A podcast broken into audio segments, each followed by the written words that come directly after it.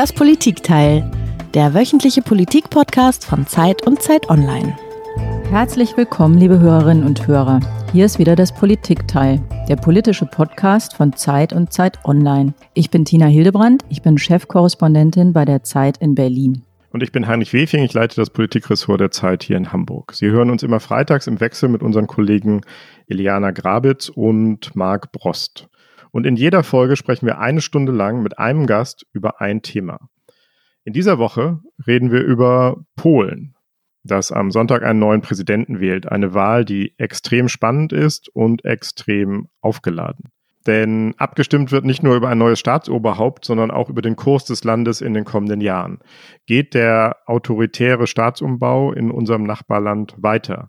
Behält die nationalkonservative Regierung alle wichtigen Institutionen in ihrer Hand? Und entfernt sich Polen damit noch weiter von Deutschland und von Europa? Oder schafft es die liberale Opposition in dieser Wahl zum ersten Mal seit vielen Jahren wieder ein Staatsamt zu erobern und auch Macht zu erringen zur Mitsprache? Und was würde das eigentlich bewirken? Eine Wende zu mehr Rechtsstaatlichkeit oder vielleicht eine noch tiefere Spaltung des Landes? Über all das sprechen wir mit Matthias Kruper. Er war lange Jahre Europakorrespondent der Zeit in Brüssel und berichtet immer wieder aus Polen. Und gerade jetzt kommst du von einer längeren Recherche aus Polen zurück. Herzlich willkommen, lieber Matthias. Ja, schön bei euch zu sein. Das Besondere an unserem Podcast ist ja, dass unser Gast immer einen Ton mitbringt. Hat Matthias auch gemacht. Hören wir mal rein, was er uns aus Polen mitgebracht hat. Uczynię wszystko, żeby wiek emerytalny niesprawiedliwie i wbrew polskiemu społeczeństwu podniesiony przez PO, przez Donalda Tuska i jego ministrów, że ten wiek emerytalny. Ja, ich spreche leider kein Polnisch. Es klang ziemlich aufgeregt. Was, was, was ist das, Matthias? Was war das? Was haben wir da gehört? Ja, aber auch ohne Polnisch zu verstehen, hat man die Pfiffe, glaube ich, ganz gut verstanden. Das ist Wahlkampf in Polen und in der Tat schon an der Akustik kriegt man im Moment, glaube ich, mit, wie aufgeladen die Situation ist. Die Szene, die wir da gehört haben, spielt in einem kleinen Ort, 40 Kilometer nördlich von Warschau, Serodzk, ein kleiner, beschaulicher Ort, nicht einmal 5000 Einwohner, wo der amtierende Präsident Andrzej Duda, der wiedergewählt werden will, in der vergangenen Woche Wahlkampf gemacht hat das gehört schon ein bisschen zu den Besonderheiten, dass er sehr stark im Land, auf dem Land, in den kleineren Gemeinden und Städten unterwegs ist.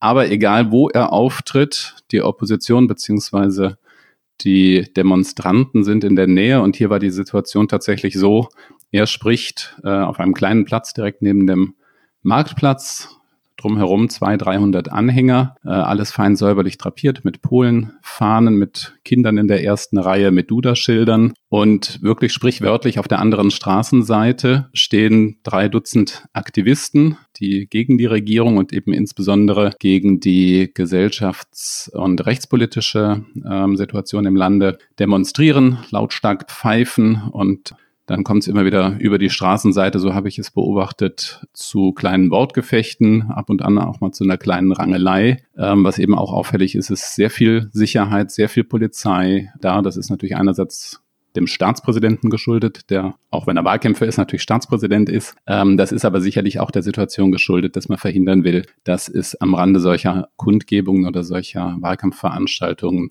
zu mehr als nur zu verbalem Schlagabtausch kommt. Ja, die Szene, die du beschreibst, Matthias, die zeigt im Grunde die Zerrissenheit, die offenbar in dem Land herrscht. Und es scheint ja so, als ob das mit jeder Wahl eigentlich eher ähm, schlimmer als besser geworden ist. Und jetzt wird am Sonntag über den künftigen Präsidenten abgestimmt. Und es wird entschieden, ob du da weitermachen kann oder eben nicht, welcher Teil der Anhängerschaft sich durchsetzt. Und vielleicht kannst du uns am Anfang einmal kurz erklären, was so ein Präsident in Polen eigentlich ist. Was für eine Macht hat der? Was kann der, was darf der, welche Rolle spielt der im Staat? Ja, das ist wichtig, dich zu wissen, um zu verstehen, warum das eine bedeutende und eben entsprechend aufgeladene Wahl ist. Der Staatspräsident in Polen hat deutlich mehr Befugnisse als bei uns in Deutschland. Das kann man an verschiedenen Dingen festmachen. Das eine ist, er ist im Kriegsfall Oberkommandierender der Streitkräfte. Ähm, nur ist der Kriegsfall weder der Normalzufall noch tritt er sonst hoffentlich ein. Im Normalzufall aber hat er zum Beispiel die Befugnis, den Ministerrat, also die Regierung einzuberufen und auch die Ministerratssitzung zu leiten, was normalerweise der Ministerpräsident macht. Er hat die Befugnisse, das Land international zu vertreten Und es ist nicht klar abgegrenzt, was Sache des Außenministers und der Regierung und was Sache des Staatspräsidenten ist. Früher, als die PiS, die nationalkonservative Regierungspartei, vor 15 Jahren schon einmal an der Macht war, gab es erbitterte Auseinandersetzungen zum Beispiel darüber, ob der Staatspräsident oder der Regierungschef die Regierung in Brüssel bei Brüsseler Ratstreffen vertritt. Die wichtigste Befugnis ist diejenige, er unterzeichnet die Gesetze und er kann, wenn er Zweifel an der Verfassungsgemäßheit der Gesetze hat oder sonstige Zweifel, kann er diese Gesetze zur Prüfung an den Verfassungsgerichtshof geben und er kann sie final blockieren. Und hier wird es halt interessant, weil in den vergangenen fünf Jahren die ähm, nationalkonservative Regierung beides, beide äh, Institutionen hatte. Sie hat den Staatspräsidenten Duda gestellt und sie hat die Regierung gestellt und stellt die Regierung nach wie vor und hat also in diesen fünf Jahren im Grunde genommen ja, durchregieren können, wenn man das alte Merkelsche Wort verwenden will. Und die Opposition hofft eben jetzt, äh, diese Macht oder diese Möglichkeit des Durchregierens zu brechen, indem sie den Staatspräsidenten gewinnt. Aber bleiben wir erstmal noch bei dem jetzigen Amtsinhaber, Andrzej Duda. Wir haben ihn eben gehört. Wer ist dieser Mann? Wie ist er ins Amt gekommen? Wofür steht er politisch? Und wie hat er die fünf Jahre seiner ersten Amtszeit genutzt, Matthias? Ja, die Frage, wofür er steht, ist gar nicht ganz so einfach zu beantworten. Er kam vor fünf Jahren relativ aus dem Nichts. Er war, ähm, er ist seit vielen Jahren Mitglied der PiS gewesen. Er war einmal stellvertretender Justizminister, er war später Parteisprecher. Ähm, dann ist er 2014 im Frühjahr ins Europaparlament gewählt worden. Er war in Polen eine weithin unbekannte Figur. Damals Anfang 40, äh, sehr jung und ist dann sehr überraschend von dem starken Mann, auf den in Polen immer alles zuläuft, durch den starken Mann der PiS, äh, den Parteivorsitzenden Jaroslaw Kaczynski, nominiert worden. Also formal ist er von der Partei nominiert worden, aber de facto hat Kaczynski ihn ausgesucht. Gedacht als Signal einer Erneuerung, eines Generationenwechsels, auch eine Figur, die bis dahin nicht polarisiert hat. Das hat funktioniert, er hat die Wahl damals gewonnen. Und in den fünf Jahren war immer die Frage und immer das Spannungsverhältnis, wie unabhängig wird er? Zeigt er irgendein eigenes Profil oder ist er letzten Endes nur eine Marionette der Regierung, insbesondere eine Marionette eben von Jaroslaw Kaczynski? Nun gehen natürlich über diese Frage die Meinungen auseinander. De facto hat er von seinem Vetorecht zum Beispiel bei umstrittenen Gesetzen so gut wie keinen Gebrauch gemacht. Das hat ihm den Spitznamen oder den äh, von Seiten der Opposition äh, eingetragen, er sei der Füllfederhalter der Regierung, also er sei derjenige, der immer alles nur unterzeichnet und abnickt. Jedenfalls ist es sehr, sehr schwer, ein eigenes politisches Profil auszumachen. Letzten Endes steht er für das, wofür auch diese Regierung steht, ein sehr traditionelles Gesellschaftsbild. Er betont immer wieder Familienwerte, katholische, sucht immer wieder die Nähe der katholischen Kirche. Und er hat eben vor allen Dingen alle umstrittenen Gesetze, insbesondere die vielen umstrittenen Eingriffe in die Justiz oder Reformen der Justiz, würde die Regierung sagen, die hat er alle letzten Endes durchgewunken. Mich würde nochmal interessieren, bisschen die Lage vor fünf Jahren, als er ins Amt kam. Wir haben jetzt über die Spaltung geredet. Wie gespalten war das Land da? Und habe ich dich jetzt richtig verstanden? Eigentlich wurde er gewählt, weil man dachte, dass er die, so eine Spaltung eher abbauen kann oder eher integrierend wirken kann. Das war zumindest mit ein Versprechen damals. Er kam ins Amt im Mai 2014, als die Regierung noch von der liberalen Bürgerplattform, so heißt die Hauptoppositionspartei, die PO, ähm, gestellt wurde. Und er war sozusagen ja einerseits ein Gegengewicht gegen diese aus mancher aus der aus der Sicht mancher Polen zu liberale Regierung und vor allen Dingen hat er einen seinerseits sehr blassen und schwachen Vorgänger abgelöst. Damals hat die Opposition, die heutige Opposition, Bürgerplattform, die Liberalen, in der zweiten Legislaturperiode regiert. Sie haben äh, viele wirtschaftliche Erfolge eingefahren. Dem Land ging es und geht es nach wie vor vergleichsweise gut wirtschaftlich. Aber es gab eine Stimmung im Land, die dann der Regierung auf die Füße gefallen ist und Duda zum äh, Duda Wind unter die Flügel gebracht hat. Eine Stimmung, dass diese Erfolge, diese wirtschaftlichen Erfolge nicht im Land ankommen oder dass nur einige wenige davon profitieren. Also es gab einen gewissen Unmut ähm, und auf dem hat er aufgesetzt. Äh, und auf dem hat dann ein Jahr später bei der Parlamentswahl die Peace aufsetzen können und dann eben, nachdem sie erst den Präsidenten gewonnen hat, hat sie dann den eben auch die, auch die Regierung gewonnen. Ich muss mich korrigieren. Ich habe eben gesagt, im Mai 2014, das stimmt nicht, die Präsidentenwahl war im Mai 2015, die Parlamentswahl dann im Herbst 2015, also ein halbes Jahr später. Also Dudas Wahl war so der sozusagen der Türöffner für die Peace, äh, für die Nationalkonservativen, äh, war der erste Schritt zur Machtübernahme. Und nachdem erst Duda gewählt worden war und sie dann die Parlamentsmehrheit gewonnen haben, ist die Peace ja sehr schnell daran gegangen, den Rechtsstaat umzubauen, in ihrer eigenen Sicht ihn zu reformieren und von alten altkommunistischen Kadern zu säubern, in der Meinung der Opposition und vieler unabhängiger europäischer Juristen sind sie daran gegangen, den Rechtsstaat abzubauen, die Gewaltenteilung einzuschränken, das Verfassungsgericht gleichzuschalten, ähm, das Staatsfernsehen auf Peace-Linie zu bringen. Wie sehr war Duda an all diesen Maßnahmen beteiligt? Duda war insofern daran beteiligt, dass er alle Gesetze, die die Regierung vorgelegt hat, unterschrieben hat. Also die Regierung hat, äh, es würde viel zu weit führen und ist auch wirklich sehr kompliziert, ähm, im Einzelnen diese sehr verschachtelten Justizreform-Sachen nachzuvollziehen. Ähm, das geht von einem umfassenden Austausch der führenden Figuren an den zentralen Gerichten, die beiden großen und wichtigen Gerichte ist das Verfassungsgericht und das oberste Gericht, bis aber eben hin zu Strukturveränderungen, ähm, wo es dann am Ende letzten Endes darum geht, den Zugriff auf die Wahlkommission zu haben. Und all diese Dinge hat der Staatspräsident mitgemacht, hat der Staatspräsident unterschrieben. Und die zweite Sache, die du ansprichst, die wirklich vollständige Kontrolle und ja Inanspruchnahme des öffentlich-rechtlichen Rundfunks durch die Regierung, die wirklich, äh, das kann man sich nicht weitreichend genug vorstellen. Also einem, man an die Ohren, wenn man da äh, Fernsehen guckt oder die Berichterstattung im öffentlichen Fernsehen verfolgt. Das private Fernsehen äh, ist ein Gegengewicht. Das hat er auch mitgemacht. Da hätte er auch Möglichkeiten zur Intervention gehabt. Interessanterweise hat er jetzt vor einigen Wochen versucht, den amtierenden Intendanten des öffentlichen Rundfunks, einen sehr engen Gefolgsmann von Jaroslaw Kaczynski, in Frage zu stellen als Staatspräsident. Also so ein kleiner Versuch abzurücken ähm, und ist damit gescheitert. Der ähm, Intendant bleibt im Amt. Also selbst da, wo er versucht hat, ob aus Überzeugung oder aus Taktik, wo er versucht hat, so ein kleines bisschen sich abzusetzen, äh, ist er letzten Endes gescheitert. Also so wie er das erzählt, beide, klingt es bei euch beiden ziemlich finster. Aber der Mann scheint ja nicht unbeliebt zu sein in seinem Land. Und bis vor kurzem sah es ja so aus, als würde er das Rennen auch relativ klar machen. Und das hat sich jetzt aber geändert. Da ist jetzt ein Herausforderer auf dem Plan erschienen. Wer ist das, Matthias? Ganz kurz nur noch zu der Beliebtheit. Das stimmt. Er selber ist eine relativ harmlose, nach außen harmlose Figur. Und der Teil, über den wir jetzt gesprochen haben, die Justizreform, die für uns immer aus dem Ausland sehr wichtig ist, die ist auch sehr wichtig, ist eben nur ein Teil der Gleichung. Das andere, kommen wir vielleicht noch drauf, ist eben eine sehr umfassende Sozialpolitik, ähm, die zur Beliebtheit von ihm und auch zur Beliebtheit der Regierung äh, und auch zur Wiederwahl dieser Regierung beigetragen hat.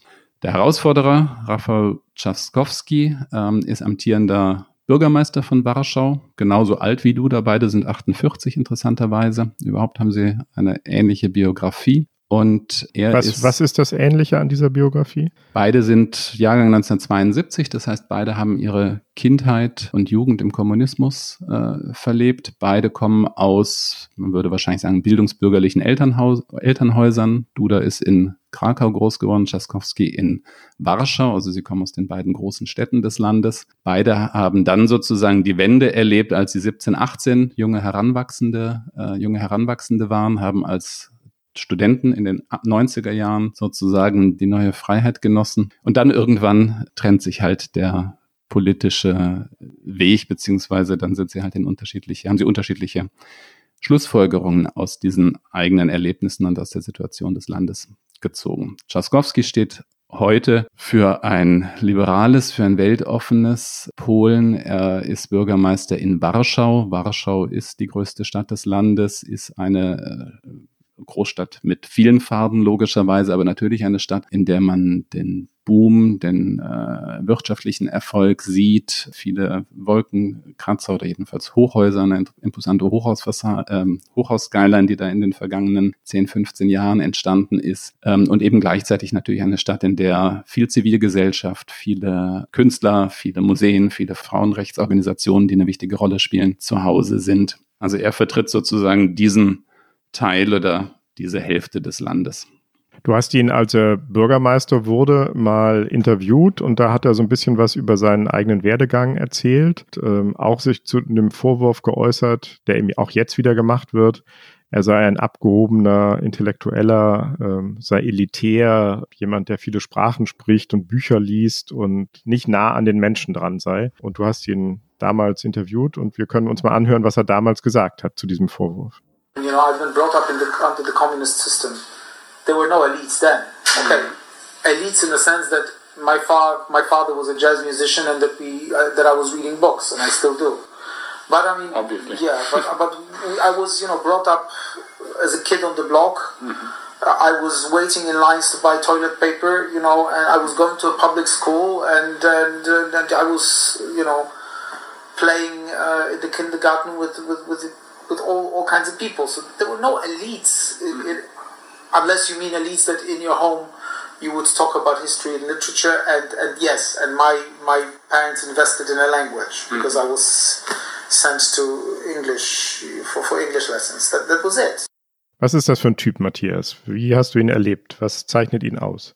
Ich habe ihn damals erlebt, wie gesagt, das war vor der, also als er als Bürgermeister kandidiert hat. Ich habe ihn in seinem Büro damals, er war äh, Abgeordneter im Parlament zu dem Zeitpunkt, in seinem Büro besucht.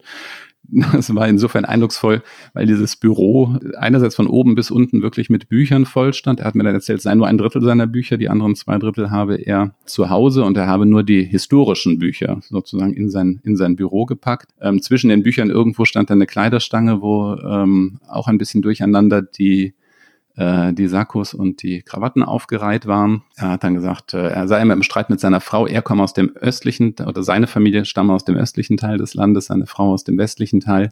Äh, das sei ein Kulturunterschied. Er sei so eine Art Messi und eher unorganisiert währenddessen eben äh, seine Frau sozusagen für die Ordnung sorgen würde, aber offensichtlich nicht in seinem Büro. Er ist, wird eben ange also er hat das, was er in dem O-Ton sagt, er legt einerseits Wert darauf, dass er ähm, im Kommunismus ohne jegliche Privilegien groß geworden ist. Er sagt, er habe für Toilettenpapier damals anstehen müssen, wie viele andere äh, Familien oder Kinder eben auch. Ähm, er sei in der öffentlichen Schule gewesen, nicht auf irgendwelchen Privatschulen. Er sei im, äh, in den Kindergarten gegangen, also habe eine sehr durchschnittliche Biografie. Das, was die Biografie etwas ungewöhnlich macht, aber nicht nur für polnische, sondern insgesamt Verhältnisse, ist, dass die Eltern, der Vater war Jazzmusiker, ähm, die Eltern haben früh Wert auf Bildung und insbesondere auf Fremdsprachen gelegt. Trzaskowski ähm, hat dann später Englisch studiert. Er spricht, ich glaube, vier, fünf, sechs Sprachen, Russisch, Italienisch, Französisch, Englisch und so weiter. Deutsch aber nicht. Nee, Deutsch spricht er nicht, deswegen haben wir damals, deswegen haben wir damals Englisch miteinander gesprochen. Und das ist sozusagen die Folie. Ähm, er hat über die, über die Europäische Union promoviert. Ähm, die Europäische Union ist ja auch einer der umstrittenen Gegenstände zwischen den beiden politischen Lagern. All das hat ihn aus der Sicht der PIS angreifbar gemacht als Teil einer in Anführungsstrichen liberalen Elite. Und in diesem Ton, den wir gehört haben, verwahrt er sich halt gegen diesen Vorwurf. Das hat die PiS damals versucht. Damals hat sie keinen Erfolg gehabt, sicherlich auch, weil ähm, dieser Vorwurf in Warschau nicht verfängt. Sie versucht das jetzt wieder und die Frage ist eben, ob es ihm gelingt, aus dieser Ecke oder von diesem Label sozusagen herunter herunterzukommen, weil er kann nur Präsident werden, wenn er auch außerhalb der großen Städte und außerhalb der liberalen Milieus Stimmen gewinnt. Du hast es vorhin schon gesagt, Matthias. Die, das, was uns hier so aufbringt, der, die Rechtsstaatverstöße, das ist äh, ja nur ein Teil dessen, was die Regierung gemacht hat, für das, wofür der Staatspräsident steht. Beide stehen auch für, ich zitiere das mal aus der Sonntags-FAZ, für eine Mischung aus sozialen Wohltaten und konservativem Fundamentalismus. Soziale Wohltaten ist was, was meistens gut ankommt bei der Bevölkerung. Welche Möglichkeiten hat denn Tchaikovsky da rauszukommen und will er da überhaupt rauskommen? Also wie, ähm, was, was sendet er da für Botschaften? Also ich glaube, das ist sehr, sehr wichtig, um zu verstehen, warum die PiS jetzt seit fünf Jahren, seit der Wahl Dudas, durchgängig Erfolg hat. Das ist diese Sozialpolitik. Und die Sozialpolitik meinte zum Beispiel eine der oder die wahrscheinlich zentrale und wichtigste Maßnahme am Anfang ihrer Regierungszeit ist die Einführung de facto eines Kindergelds gewesen, was es bis dahin nicht gab in Polen. Dann hat sie Rentner besser gestellt, den Mindestlohn erhöht und andere Dinge gemacht. Immer in der Perspektive und mit dem, glaube ich, berechtigten ähm, Motiv, möglichst viele Menschen und, äh, am wirtschaftlichen Erfolg des Landes teilhaben zu lassen. Die Liberalen, also Tschaskowskis Lager, haben das am Anfang ja denunziert, muss man sagen. Vielleicht haben sie es auch nicht verstanden, äh, welche Fehler sie gemacht haben. Und äh, haben immer gesagt, ach, die PIS, die will nur Stimmen kaufen. Aus dieser Ecke ist äh, Tschaskowski und auch die äh, und auch die Opposition mittlerweile raus. Ähm, schon im letzten Wahlkampf haben sie diese sozialen Maßnahmen nicht mehr in Frage gestellt. Ähm, wenn überhaupt, wird darum gestritten, wie bei uns auch, wie weit solche sozialpolitischen Maßnahmen gehen dürfen. Also aus dieser Ecke, wenn du so willst, oder aus dieser Falle hat er sich, hat er und seine Partei sich langsam befreit. Ähm, das andere ist der, ähm, wie hast du es zitiert, nationale äh, der konservative Fundamentalismus. Konservative Fundamentalismus. Das ist sozusagen der Kulturkampf, der im Land stattfindet. Die Frage, wie national oder wie europäisch soll Polen sein? Welche Rolle spielt die katholische Kirche? Wie gehen wir mit Abtreibungen um? Wie gehen wir mit ähm, Homosexuellen um? Das ist der Kulturkampf, an dem beide Seiten ihren Anteil haben, der aber eben insbesondere von der, von der Peace zur Mobilisierung ihrer eigenen Wählerschaft in den vergangenen Jahren ähm, und bis heute immer wieder geführt wird. Und hier kann und will Tschaskowski nicht aus der Ecke raus, oder da ist es ja keine Ecke, sondern er steht für eine andere politische Überzeugung und, äh, und gesellschaftliche Vorstellung von Polen. Frage ist eben da tatsächlich am Ende, wer sich durchsetzt. Du hast den Wahlkampf beobachtet. Mich würde nochmal interessieren, wie muss man sich eigentlich Wahlkampf im Moment vorstellen? Wir haben ja immer noch, wir leben in der Pandemie, wie Merkel sagt. Die ganze Wahl ist ja auch verschoben worden wegen Corona. Und wie, wie kann man sich das vorstellen? Also was heißt Wahlkampf? Wo findet der statt? Findet der physisch auf Marktplätzen statt oder über Medien? Was hast du da beobachtet? Also das, was ich beobachten konnte, wir haben ja am Anfang über den, äh, über den Auftritt von Duda, äh, den ich mir da angeschaut habe, in diesem kleinen Ort gesprochen. Das, was ich verfolgt habe, was ich gesehen habe, kam mir recht normal vor. Also es finden Wahlkampfveranstaltungen statt, die Kandidaten sprechen die ganze Zeit aus gutem Grund über die zwei. Es gibt aber insgesamt elf Präsidentschaftskandidaten, von denen aber mutmaßlich nur die zwei eine, eine Chance haben. Die Kandidaten reisen durchs Land, natürlich geben sie Interviews, natürlich sind sie in den sozialen Medien präsent.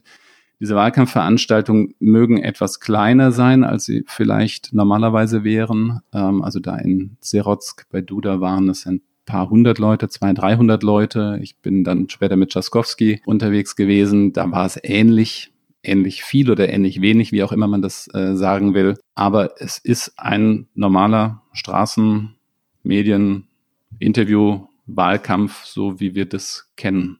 Und wenn du mich jetzt fragst, ob sie alle Masken tragen und Abstand halten, dann würde ich sagen, auf den Veranstaltungen, wo ich war, habe ich das nicht so richtig beobachtet. Da waren die Maskenträger in der Minderheit. Und welche Rolle spielt eigentlich Corona selbst? Also das ist ja einfach, wird ja, ist ja ein, ein riesen Gamechanger in, in allen unseren Ländern. Wird das thematisiert? Be, sozusagen beziehen sich die Kandidaten darauf? Ist das vielleicht ein Moment, das könnte ja einerseits einer amtierenden Regierung helfen. Im Moment gibt es ja so ein bisschen so ein so eine Tendenz, das Bestehende, wenn es halbwegs äh, gut läuft oder gut zu laufen scheint, zu bestätigen. Ist könnte aber auch sein, dass das vielleicht die erste Krise ist, die nicht den Populisten hilft, weil das ist auch was, was wir beobachten, auch in Deutschland, dass populistische Kräfte eigentlich bisher nicht sehr stark oder auch nationalpopulistische Kräfte profitiert haben. Welche Rolle spielt das? Es spielt indirekt eine, also bei dem, was ich mitbekommen habe, muss man immer sagen, es spielt indirekt eine Rolle.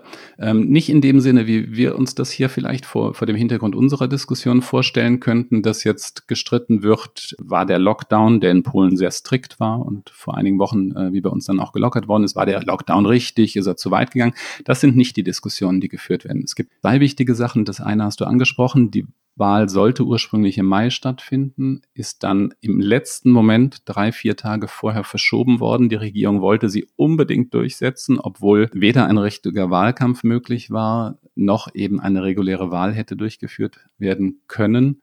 Ähm, und das hat ihr im Nachhinein oder das hat ihr dann doch sehr geschadet, ähm, weil irgendwie die Absicht zu offensichtlich war, den damals noch in den Umfragen weit vorne liegenden Kandidaten Duda durchzusetzen. Das ist der eine Punkt, wo die Regierung oder die Regierungspartei, das Regierungslager sicherlich Federn gelassen hat. Und das zweite und wichtigere und nach vorne weisende ist halt die Ungewissheit über die wirtschaftlichen Folgen. Polen, muss man sich vorstellen, gehört zu den äh, mittel- und osteuropäischen Ländern, die einen lang, lang, lang anhaltenden Wirtschaftsaufschwung hinter sich haben, die seit über 20 Jahren, ähm, also seit Mitte der 90er Jahre, immer nur Wachstum hatten, selbst in der Wirtschafts- und Finanzkrise und Eurokrise. Das Land hat keinen Euro, aber selbst als sozusagen der ganze Rest Europas runterging, Polen ist immer weiter gewachsen. Und jetzt äh, steht das erste Jahr bevor, in dem die Wirtschaft nicht mehr wachs wegwachsen wird ähm, und in dem eben vor allen Dingen dem Regierungslager das Geld für die Sozialpolitik fehlt. Also der Versuch, das Hauptding, mit dem sie Punkte gemacht haben in den letzten Jahren, nämlich Geld zu verteilen, dahin, sei dahingestellt, äh, ob richtig oder falsch, aber das Geld ist schlicht und ergreifend absehbar nicht mehr da. Und das spielt eine große Rolle.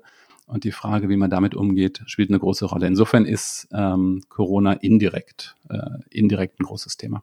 Und das ist auch der Grund, warum jetzt plötzlich der Oppositionskandidat, der ja auch erst nach der Verschiebung der Wahl überhaupt ins Rennen eingetreten ist, plötzlich ganz aussichtsreich aussieht. Jedenfalls eine Chance hat, in die Stichwahl zu kommen wenn ich dich richtig verstanden habe und die Berichte richtig lese. Und daraufhin verschärft jetzt Duda den Kulturkampf im Wahlkampf. So muss man das, glaube ich, verstehen, was jetzt in den letzten Wochen des Wahlkampfs stattgefunden hat. Also mit allen Vorhersagen, Aussichten, Meinungsumfragen haben wir Journalisten ja gelernt in den letzten Jahren sehr vorsichtig umzugehen. Also insofern sage ich es nur einmal, ich gebe es wieder, die Umfragen sehen eben eine Stichwahl äh, vor. Eine Stichwahl wird nötig, wenn keiner der elf Kandidaten in der ersten Runde über 50 Prozent kommt. In der ersten Runde wird Duda aller Wahrscheinlichkeit nach vorne liegen, aber das Entscheidende wird dann eben die zweite Runde sein, wo er mutmaßlich gegen den Tschaskowski antritt und da steht es wirklich spitz auf Knopf. Alle Umfragen geben da ein Kopf-an-Kopf-Rennen ähm, und ein 50-50 wieder. Also das ist neu. Das hat es in den letzten fünf Jahren äh, nicht gegeben. Da war die, äh, da war die Vormacht der PIS eigentlich un, unangefochten. Und in dieser Situation, wo eine Stichwahl möglicherweise knapp ausgehen könnte, verschärft Duda den Ton im Wahlkampf und setzt auf die Kulturkampfthemen, wenn ich dich richtig verstehe.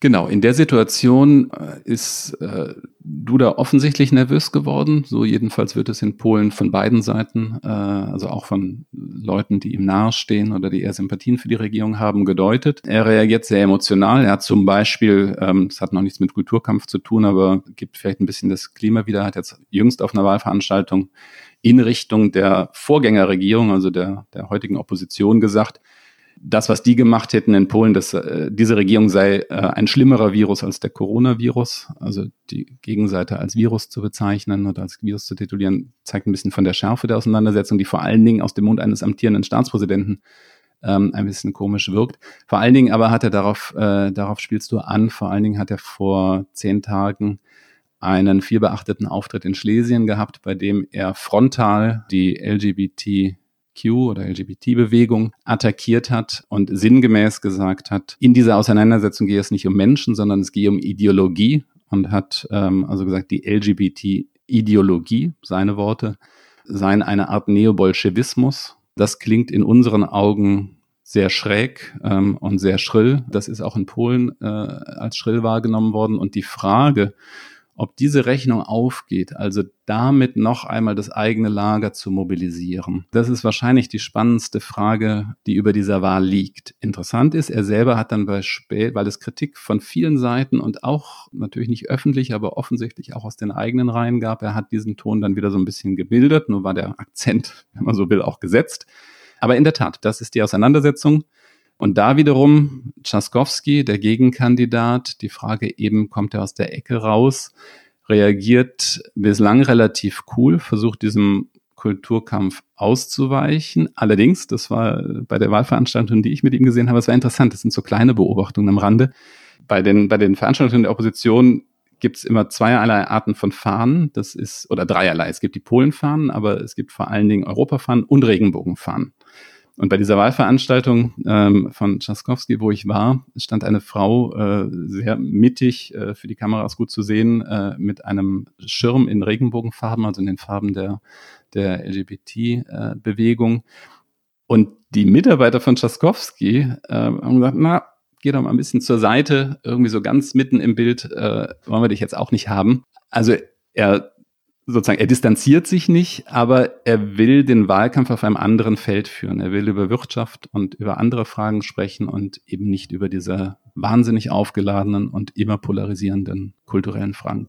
Was ist denn dein Eindruck, Matthias, dass diese, also dieses Thema Homosexuelle oder andersgeschlechtlich äh, Menschen, das ja einmal, wird das sozusagen als so ein Symbol für ähm, Anti-Europäertum gesehen, also das liberale Europa, das man nicht will und ablehnt. Andererseits hat das natürlich auch sehr viel mit der katholischen Kirche zu tun. Du hast das ja schon erwähnt. Was ist denn eigentlich dein Eindruck? Äh, auf welcher Ebene funktioniert das noch und welche Rolle spielt eigentlich die katholische Kirche? Polen gilt ja als sehr, sehr katholisch. Ist das immer noch so? Du hast das ähm, Stichwort Abtreibung erwähnt oder ist das im Grunde ab, ablaufendes Wasser? Nach meinem, aber da bin ich sehr zurückhaltend. Ich, mein Eindruck ist, es ist ablaufendes Wasser. Es gibt natürlich eine starke religiöse katholische Grundierung im Land und in der Tat die Kirche, die organisierte Kirche, die Amtskirche ist ein Machtfaktor. Und zwar in der Regel zugunsten der, äh, zugunsten der, der Regierung, zugunsten der PiS. Aber auch die Kirche in Polen ist unter Druck gekommen. Auch die Kirche in Polen hat ihre ähm, Missbrauchsskandale. Auch in Polen nimmt die Zahl der Kirchgänger ab, so wie ähm, also da sehr europäisch, äh, so wie in fast allen anderen europäischen Ländern. Und deswegen ist eben dieser Versuch darüber Wahlen zu gewinnen oder sehr stark darüber Wahlen zu gewinnen, ähm, letzten Endes der Versuch, den Kern der eigenen Wählerschaft zu mobilisieren. Und es wird immer gesagt, ich kann das nur so wiedergeben von, von Wahlforschern, von Soziologen, das sei maximal ein Drittel der Polinnen und Polen im Land, die dafür empfänglich sein oder die ausschließlich darüber sozusagen sich definieren oder mehrheitlich sich darüber definieren. Also insofern ist es nach meinem Eindruck aber nochmal mit ein bisschen Vorsicht oder sicherlich mit Vorsicht ähm, ablaufendes Wasser. Wenn ich mich recht entsinne, Matthias, aber korrigiere mich, wenn ich äh, da falsch liege. Wenn ich mich recht entsinne, ist die einzige große politische Niederlage, die die Peace-Regierung in ihrer ersten Amtszeit hatte, der Versuch gewesen, das Abtreibungsrecht zu verschärfen. Ähm, und damit sind sie gescheitert nach wirklich unfassbar massiven Protesten auf der Straße und überall im Land. Also auch da könnte man sagen, das würde deine These stützen, dass äh, mit, mit solchen Fragen der, des Eingreifens in die Lebensführung, ins, ins intimste, innerste der Menschen, so ein Katholizismus jedenfalls politisch nicht mehr durchsetzbar ist. Abs absolut, das ist, äh, das ist genau richtig. In der Tat, die PIS wollte das ohnehin im Vergleich zu unserem Abtreibungsrecht relativ restriktive Abtreibungsrecht äh, in Polen weiter verschärfen und ist genau, wie du sagst, damit, also hat damit einen der größten Proteststimme, vielleicht noch einen größeren Proteststimme, weil es hand, weil es, weil es greifbarer und unmittelbarer im Leben der Menschen spielt als diese Justizreform, ähm, einen größeren Proteststurm äh, ausgelöst. Und wichtig dabei ist eben auch die PIS, wir sprechen, oder ich spreche jetzt auch die ganze Zeit über die PIS, aber die PIS ist eine, eine Partei mit unterschiedlichsten Flügeln. Man muss das sich vielleicht ins Deutsche übersetzt vorstellen äh, von der baden-württembergischen ähm, ländlich-konservativen CDU bis eben zu sicherlich einem AfD-Spektrum, ähm, was da vertreten ist. Das Bild und natürlich der Kurs der Partei wird sehr stark äh, von Kaczynski, der zu dem äh, sicherlich autoritären rechten und Hardcore-Teil der Partei zählt, ähm, bestimmt. Aber solche Sachen wie die Angriffe auf die, ähm, auf die LGBT-Bewegung, die Abtreibungsdiskussion, die Frage, wie halten wir es mit der Kirche, die sind auch im eigenen Lager umstritten, solange der politische, und da ist dann in Polen wie überall anders auch, solange der politische Erfolg da ist und damit Mehrheiten gewonnen werden, ähm, halten alle still. Aber in dem Moment, wo das bröckelt und sollte die PIS tatsächlich die Wahl verlieren, also jetzt den, den, die Präsidentenwahl verlieren. Sie stellt nach wie vor die Regierung, und zwar noch für die nächsten drei Jahre. Ist gerade erst gewählt worden. Ähm, aber dann werden sicherlich diese Spannungen innerhalb der Partei auch größer werden. Aber darüber können wir vielleicht gleich noch sprechen. Lass uns noch ein, auf einen weiteren Wahlkampf-Move äh, von Duda schauen. Ähm, er hat also die, die Homosexuellen, die LGBTQ-Bewegung massiv angegriffen, ist dann wieder ein bisschen zurückgerudert, hast du erzählt. Ähm, jetzt hat er einen anderen Move gemacht. Er hat sich ähm, Mitte der Woche in ein Flugzeug gesetzt und ist äh, zu einem Unterstützer geflogen, von dem man sich in Deutschland jedenfalls nicht mehr viel versprechen würde. Da haben wir einen Ton. Lass mal reinhören, wo ist er denn dahin geflogen? President Duda, let me express once again our gratitude for your visit and friendship. We have uh, had a very, very special relationship. Our alliance is powerful and a very powerful testament to what free people can achieve together. And I believe that the greatness of our relationship lies ahead. Thank you very much, President. Also kann man mit einem Besuch bei Donald Trump im Weißen Haus in Polen noch Punkte machen, Matthias? Offensichtlich geht, äh, offensichtlich geht Duda davon aus, sonst wäre er nicht hingeflogen. In der Tat ungewöhnlich. Vier Tage vor dem Wahltermin verlässt der Präsident das Land, äh, macht sich auf eine zeitlich lange Flugreise nach Washington, um dort eben von Trump empfangen zu werden. Wenn er sich davon nicht Unterstützung versprechen würde, äh, dann hätte er es nicht gemacht. Warum ist das so? Das eine ist, Polen ist durchweg durch alle politischen Lager oder durch fast alle politischen Lager, jedenfalls durch die großen, ähm, sehr amerikafreundlich und die Sicherheitsfrage spielt als Grenzland Richtung Osten. Die Ukraine, äh, die Auseinandersetzung in der Ukraine ist nur wenige Kilometer oder 100 Kilometer entfernt. Insofern spielen Sicherheitsfragen eine sehr große Rolle. Und ähm, dieser Besuch ist ja garniert worden von Trump mit dem, tja, in der Trump-eigenen Unbestimmtheit Versprechen, Versprechen ist vielleicht schon fast zu viel, ähm, zusätzliche Soldaten nach Polen, ähm, nach Polen zu schicken, möglicherweise Soldaten, die in Deutschland abgezogen werden. Das ist sozusagen die Botschaft ähm, neben umfangreicher wirtschaftlicher Kooperation und so weiter, von der Duda sich äh, Rückenwind verspricht. Äh, Trump hat ihm dann auch den Gefallen getan und hat gesagt, äh, auf die Frage von Journalisten, er sei überzeugt, dass der Duda einen großen Erfolg einfahren werde. Ähm, auch das ist, wäre früher unvorstellbar gewesen, weil es natürlich eine massive Einmischung in innere Angelegenheiten ist. Ob die Rechnung aufgeht, werden wir dann am Sonntag sehen. Auch hier gibt es Zweifel, auch Zweifel im eigenen Camp, weil Trump in Polen, er ist nicht durchweg, er wird nicht durchweg so abgelehnt wie bei uns, aber er ist natürlich auch eine wahnsinnig umstrittene Figur. Jetzt haben wir ausführlich, das finde ich, hast du uns wirklich sehr breit und ausführlich und beeindruckend gut erklärt, wie die Lage im Land ist. Wir würden gerne noch mal ein bisschen darüber reden, was die Folgen dieser Wahl sein würden. Einmal für das Land selbst, also für Polen, aber wir reden auch deswegen darüber, weil das auch Folgen für Europa und über das Land hinaus haben könnte. Aber lass uns vielleicht noch mal einmal bei Polen selbst bleiben. Wenn ich dich richtig verstanden habe, dann würde es schon einen richtigen Unterschied machen, wer jetzt da gewählt wird. Also das würde in dem einen Fall in Richtung illiberal autoritär weitergehen möglicherweise und in dem anderen Fall weiß man es vielleicht weniger gut, aber wäre sehr viel Veränderung zu erwarten. Absolut. Für Polen macht es einen, macht's einen äh, sehr gro großen Unterschied, wer Präsident werden wird.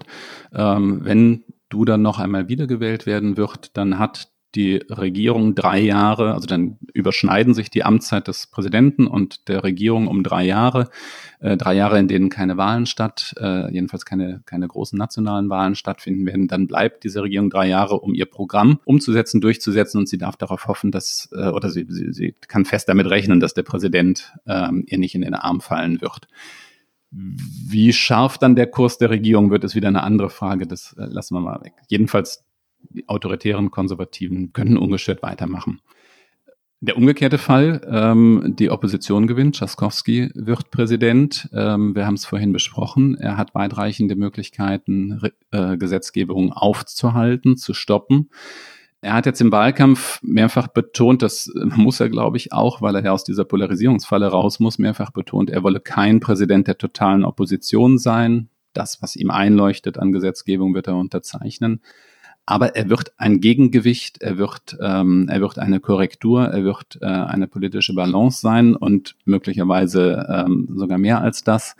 Also das heißt, die Vormacht der PiS, die jetzt fünf Jahre lang regiert hat, wäre gebrochen. Und das ist dann, glaube ich, auch der Link zu deiner Frage nach den europäischen Konsequenzen.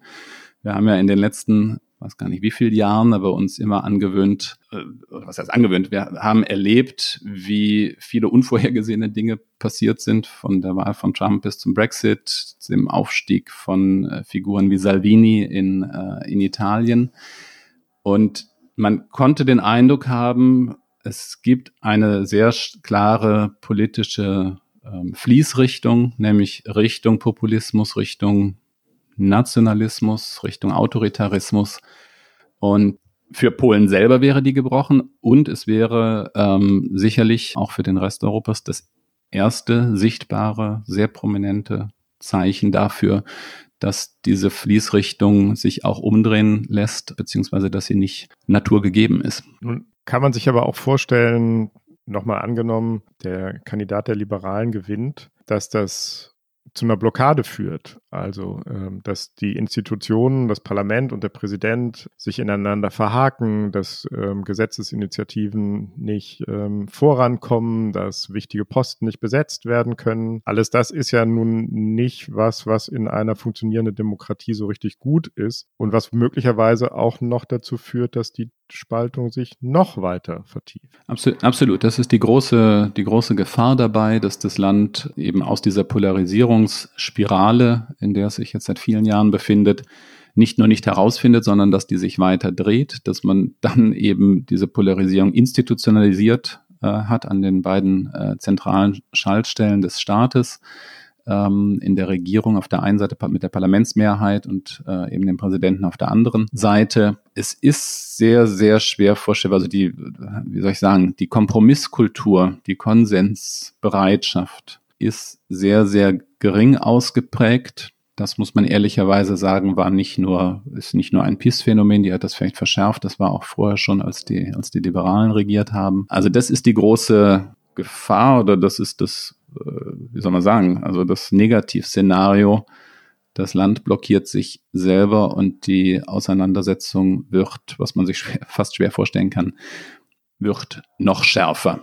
Die unmittelbaren, das können wir dann vielleicht ein andermal besprechen, die unmittelbaren Folgen sind schwer abzusehen, die gehen bis hin dazu, dass es zu sehr frühen Neuwahlen kommen könnte. Ähm, aber wie gesagt, da sind wir dann wirklich sehr im äh, spekulativen Bereich. Tina hat ja danach gefragt, was bedeutet das für Europa? Die, die Peace-Regierung ist, sagen wir mal, kritisch im Umgang mit den europäischen Institutionen lange gewesen, aber es gibt in der Bevölkerung doch eine immer noch überwältigende Zustimmung zu Europa, oder? Ja, Polen ist, wenn man die Umfragen nimmt, eines der europäischen Länder oder ich glaube sogar das europäische Land mit den höchsten ähm, jedenfalls abstrakten Zustimmungswerten, wenn nach der EU gefragt wird. Das ist äh, durchgehend 80 Prozent oder so. Dafür gibt's äh, sicherlich unterschiedliche Gründe und es geht nicht nur, wie das dann oft kolportiert wird, ums Geld, was aus Brüssel oder was die EU reichlich äh, in den vergangenen Jahren nach Polen weitergereicht hat. Das spielt eine Rolle, aber das ist sicherlich nicht die einzige Rolle. Äh, deswegen hat auch die jetzige Regierung ihren Kurs gegenüber Brüssel schon ein bisschen, wie soll ich sagen, pragmatisiert. Der große Streitpunkt sind die Justizreformen. Es ist die Rechtsstaatsfrage. In anderen Stellen hat diese Regierung sich in den letzten zwei, drei Jahren, äh, seit der jetzige Ministerpräsident Morawiecki im Amt ist, deutlich konstruktiver gezeigt. Aber ähm, soweit wie die, ähm, wie die jetzige Opposition, soweit wie Trzaskowski, der ein überzeugter Europäer, ein glühender Europäer ist, der den Platz Polens an der Seite Deutschlands, an der Seite Frankreichs sieht, äh, soweit geht die Regierung sicherlich nicht. Und deswegen wird das wahnsinnig interessant sein. Ich habe es eingangs erwähnt, es ist eben nicht ganz klar geregelt äh, in der Vertretung nach außen und nach außen meint in dem Fall auch in der EU wer da eigentlich dann das letzte Wort hat oder die Initiative hat. Sicherlich hat die Regierung mehr Hebel als der Präsident, aber auch, also das könnte einer der, der Kampfplätze dann werden. Also eine wahnsinnig wichtige Wahl. Ähm, ich glaube, Tina, wir können schon versprechen, wir werden auch nach der Wahl irgendwann mal wieder hinschauen, wie sich das in Polen weiterentwickelt. Jetzt haben wir eine Rubrik.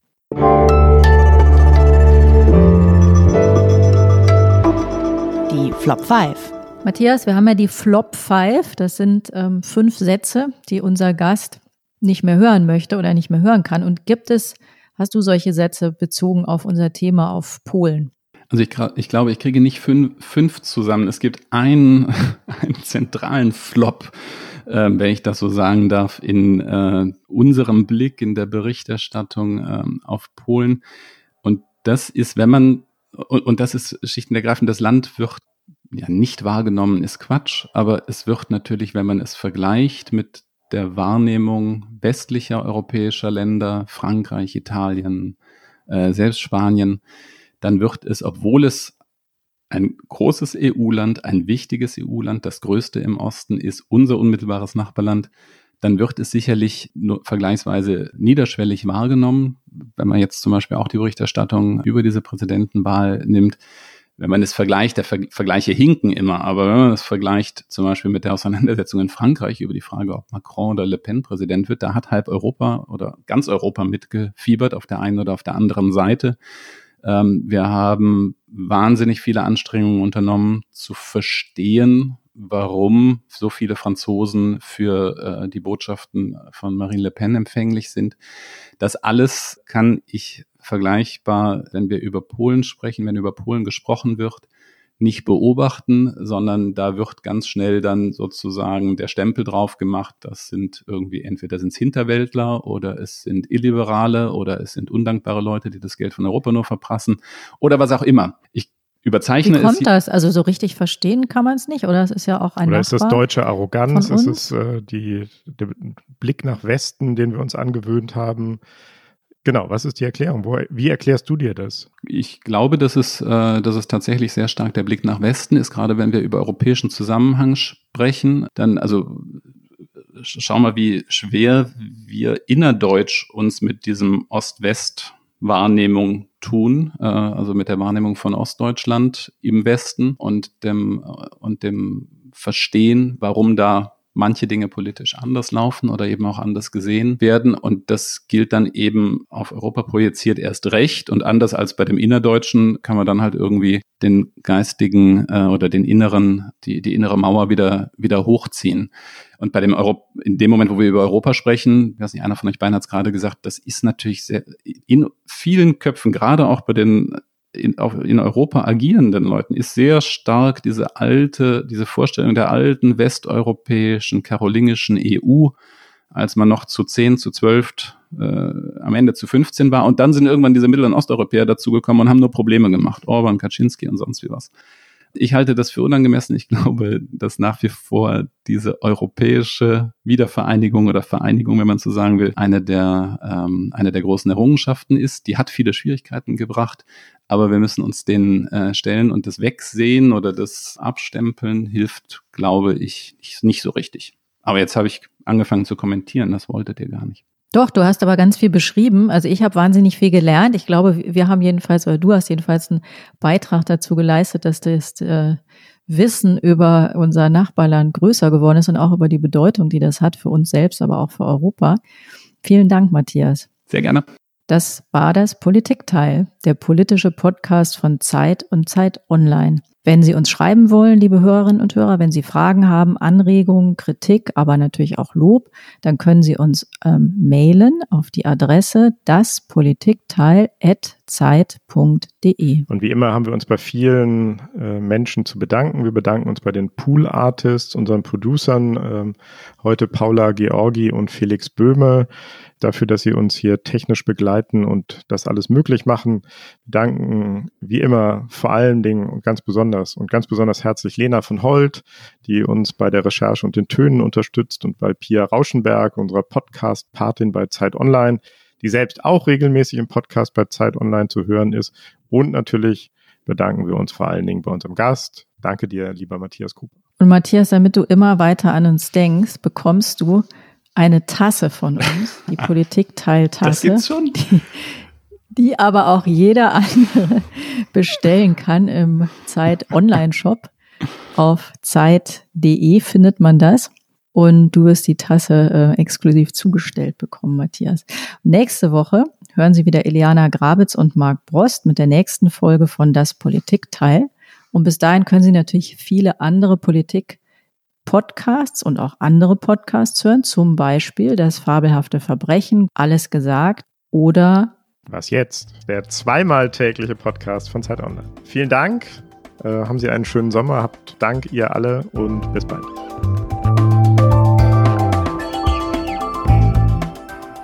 Das Politikteil ist ein Podcast von Zeit und Zeit Online, produziert von poolartists.de.